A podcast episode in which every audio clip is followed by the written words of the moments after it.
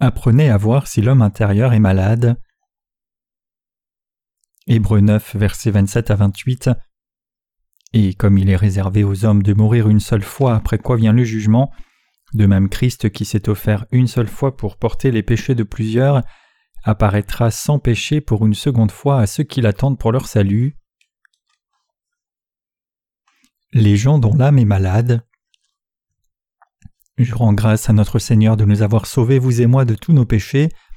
Chacun a un corps et une âme, qui est l'homme intérieur, mais les gens ordinaires regardent l'homme extérieur et parlent de cette personne comme étant juste ou non. Cependant la Bible parle des êtres humains comme essentiellement se créés à l'image de Dieu. Il nous est dit que tous les êtres humains ont une âme, c'est-à-dire l'homme intérieur. Outre la chair qui peut être vue à l'extérieur, les êtres humains ont une âme vivant à l'intérieur d'eux. L'écrivain du livre des Hébreux a séparé l'être humain en parties, l'esprit, l'âme et la chair, et cela signifie qu'un être humain est un être spirituel et pas seulement un être charnel. Ainsi, les gens peuvent être divisés en deux groupes. Un type est constitué de personnes dont l'âme est malade et l'autre de personnes dont la chair est malade. Par conséquent, avec toutes les personnes que nous approchons, au lieu d'approcher leur homme extérieur, nous devons apprendre à percevoir à quoi ressemble leur homme intérieur. Lorsque nous rencontrons des gens, L'important à établir est si ce sont ceux dont l'âme est malade ou ceux dont l'âme a reçu la guérison de la maladie du péché. Pour chaque personne, juste parce que la personne est en bonne santé extérieurement, cela ne signifie pas que leur âme est en bonne santé. Les êtres humains ont un homme intérieur, et ce n'est que lorsque l'homme intérieur est en bonne santé que la personne tout entière peut être en bonne santé. Tous les gens peuvent dire qu'ils sont en bonne santé, mais ce n'est que lorsqu'ils auront rencontré Jésus le Sauveur qu'ils seront rétablis. Si l'homme intérieur est malade, peu importe à quel point l'homme extérieur peut être sain, capable, brillant et beau, tout cela sera vain. Ce genre de personne perdrait tout. Si l'homme intérieur d'une personne est malade, alors cette personne est une personne malade. Cependant, si l'homme extérieur est malade, et l'homme intérieur est sain et devenu juste après avoir rencontré Jésus et avoir reçu la rémission des péchés, alors cette personne est en bonne santé, et ainsi les êtres humains peuvent être divisés en deux groupes, et nous pourrions diviser les êtres humains en ces deux types, ceux dont l'âme est malade et ceux qui ont reçu la guérison malgré leur maladie. Autrement dit, lorsque nous regardons les gens, nous devons voir si leur homme intérieur a reçu le salut des péchés. Plutôt que de regarder uniquement l'homme extérieur, nous devons regarder et voir si l'homme intérieur de cette personne est en bonne santé. Ainsi, lorsque nous rencontrons des gens, nous pouvons percevoir le plus fidèlement possible leur état spirituel à travers l'évangile de l'eau et de l'esprit.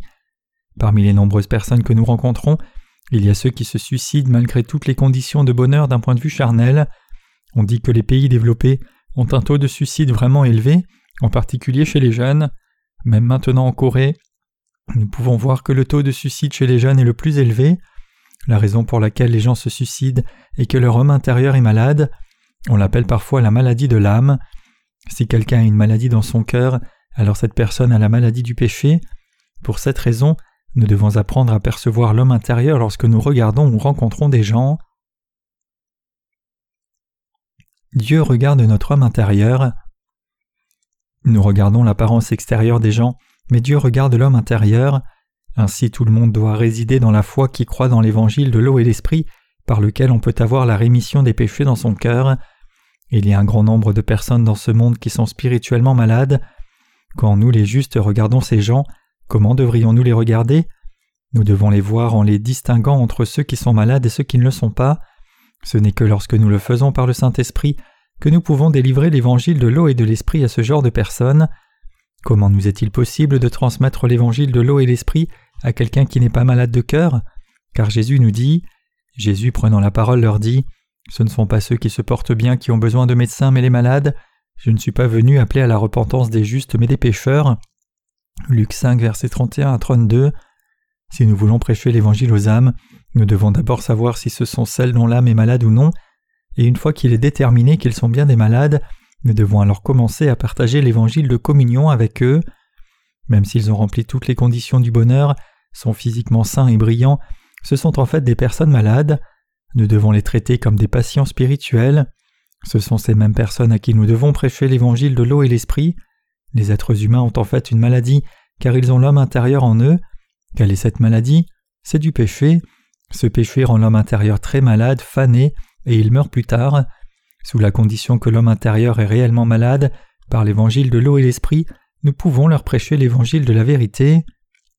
Les personnes qui sont devenues les justes auront la possibilité de rencontrer beaucoup plus de personnes malades que celles rencontrées récemment.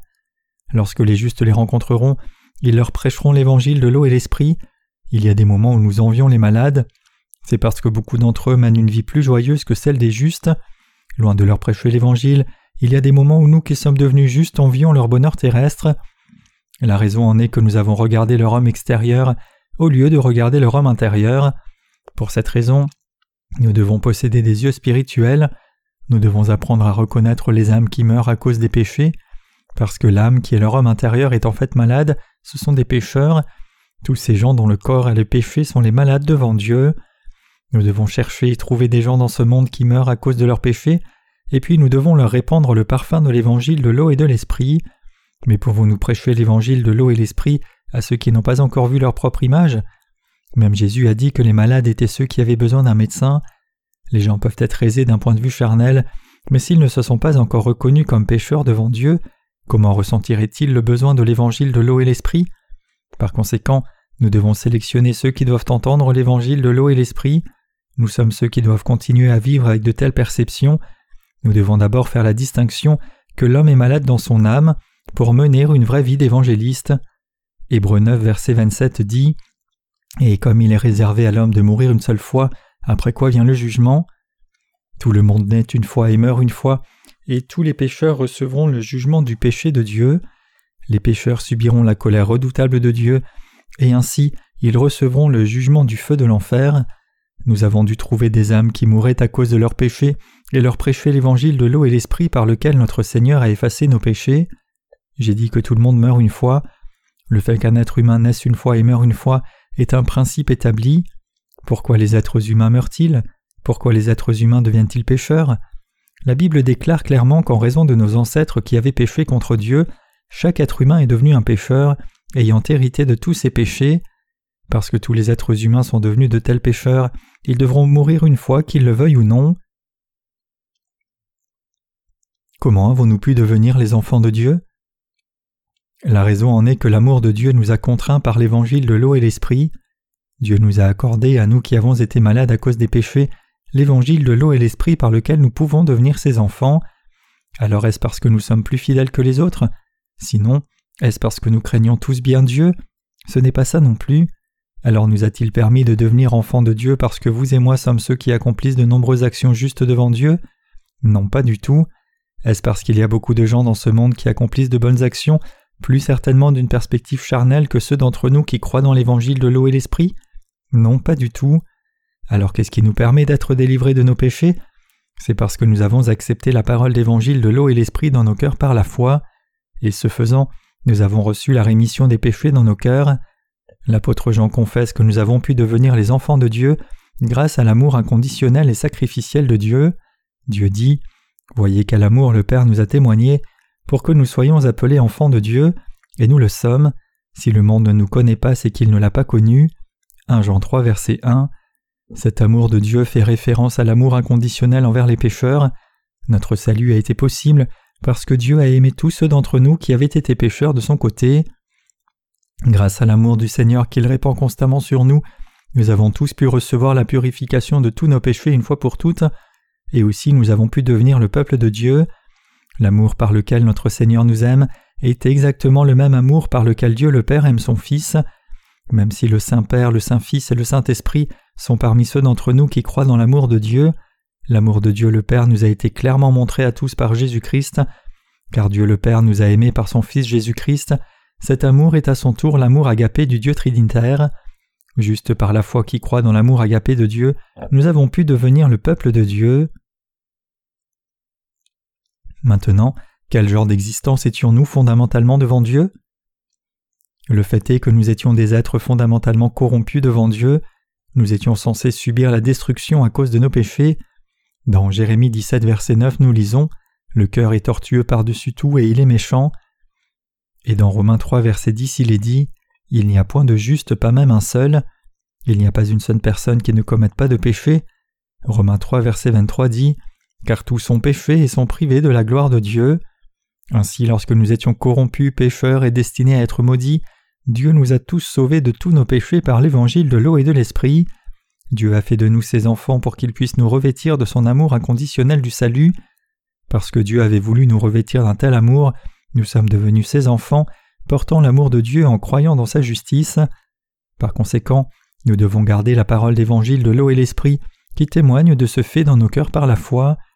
Nous devons nous rappeler que même si nous étions nous-mêmes une couvée de méchants, nous avons pu recevoir la rémission des péchés parce que le Seigneur nous a sauvés du péché du monde par la vérité de l'évangile de l'eau et de l'esprit qu'il a accompli pour nous.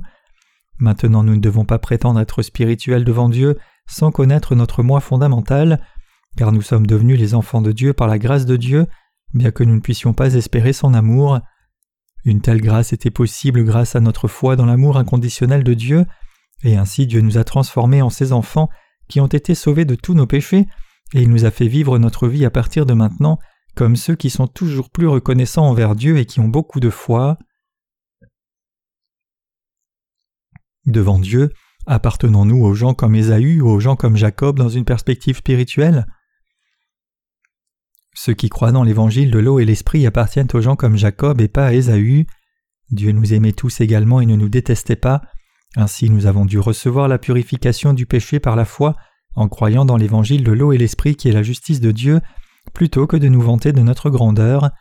Nous devons tous devenir ceux qui appartiennent aux gens comme Jacob, plutôt qu'à des gens comme Ésaü, comme le montre l'Ancien Testament.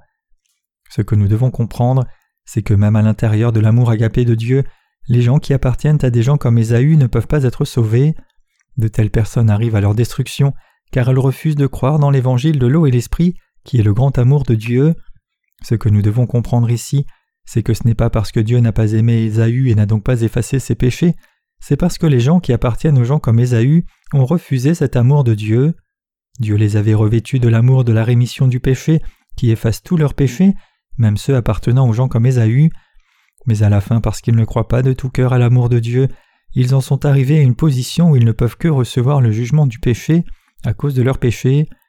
Il est difficile pour ceux qui appartiennent à des gens comme Caïn et Ésaü d'accepter l'amour de Dieu parce qu'ils ont leur propre vertu, c'est parce qu'ils ont leur propre justice, leur propre sens du jugement, et un cœur qui s'appuie sur leurs propres bonnes actions.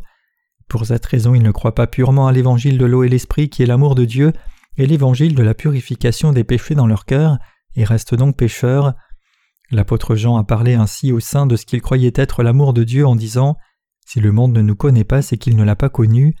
1 Jean 3, verset 1. L'apôtre Jean est devenu enfant de Dieu après avoir été revêtu de l'amour du Père et du salut de tous les péchés. Ce que cela signifie, c'est que nous devons aussi connaître et croire cet amour du salut. Cependant, parce que les gens dans ce monde en ce moment ne connaissent pas le grand amour de Dieu le Père par Jésus-Christ, ils sont arrivés à un point où ils persécutent ceux d'entre nous qui croient en cet amour. Les gens de ce monde continuent de vivre jour après jour sans se rendre compte que Dieu le Père nous a tous délivrés du péché du monde par la puissance de l'évangile de l'eau et l'esprit par Jésus-Christ. Ainsi, parce que les peuples du monde ne comprennent pas correctement à quel point nous qui croyons l'évangile de l'eau et l'esprit sommes différents d'eux, ils sont incapables de comprendre à quel point l'évangile de l'eau et l'esprit que nous leur prêchons est précieux et sont donc incapables d'y croire. Et pour cette raison, les gens du monde ne peuvent que savoir que les justes qui croient l'évangile de l'eau et l'esprit sont tout simplement très différents d'eux. Ce sont eux-mêmes qui commettront le péché de nous persécuter à l'avenir. Autrement dit, la raison est que fondamentalement, ils ne savent pas qui est vraiment Jésus-Christ, ils ne pourront pas non plus reconnaître ceux d'entre nous qui ont été revêtus de l'amour de Dieu. Pour nous, Jésus-Christ est le Fils de Dieu, le Créateur, le Maître en qui nous croyons et le Sauveur qui nous a sauvés de tous les péchés du monde et de la destruction éternelle. Les gens du monde ne peuvent pas reconnaître ceux d'entre nous qui sont devenus enfants de Dieu en croyant dans l'évangile de l'eau et l'esprit, et donc ils se lèveront contre nous et deviendront ainsi les ennemis de Jésus-Christ. Si nous devions voir ce monde en ce moment du point de vue de l'évangile de l'eau et l'esprit, nous pouvons voir que les ennemis de Jésus-Christ sont nombreux. De plus, le Seigneur nous a toujours rappelé que des tels antichrists sont ceux qui essayent constamment de nous tromper. Nous ne devons pas devenir les ennemis de Jésus-Christ en n'ayant pas la foi de croire la parole d'évangile de l'eau et l'esprit devant Dieu. Qu'est-ce qui fait que ces gens deviennent les ennemis de Jésus-Christ? Les gens deviennent les ennemis de Jésus-Christ non pas parce que leurs œuvres sont incomplètes devant Dieu, mais parce qu'ils professent avoir la foi, sans même savoir qui est vraiment Jésus-Christ, et parce qu'ils ne réalisent pas que Jésus-Christ est le Sauveur qui nous a tous délivrés du péché du monde par l'évangile de l'eau et de l'Esprit. De plus, même si quelqu'un connaît l'évangile de l'eau et l'esprit, il devient un ennemi de Jésus-Christ en n'y croyant pas du fond du cœur. Jésus-Christ est le Fils de Dieu, il est Dieu pour nous et il est notre Sauveur, mais beaucoup de gens deviennent les ennemis de Dieu en ne croyant pas cette vérité, et donc je suis reconnaissant que nous soyons devenus ceux qui sont reconnaissants devant le Seigneur en croyant dans l'évangile de l'eau et l'esprit par lequel il a effacé nos péchés. Les ennemis de Jésus-Christ sont ceux qui ne croient pas dans cette vérité, que Jésus est Dieu et nous a délivrés des péchés du monde en descendant sur cette terre par l'évangile de l'eau et de l'esprit.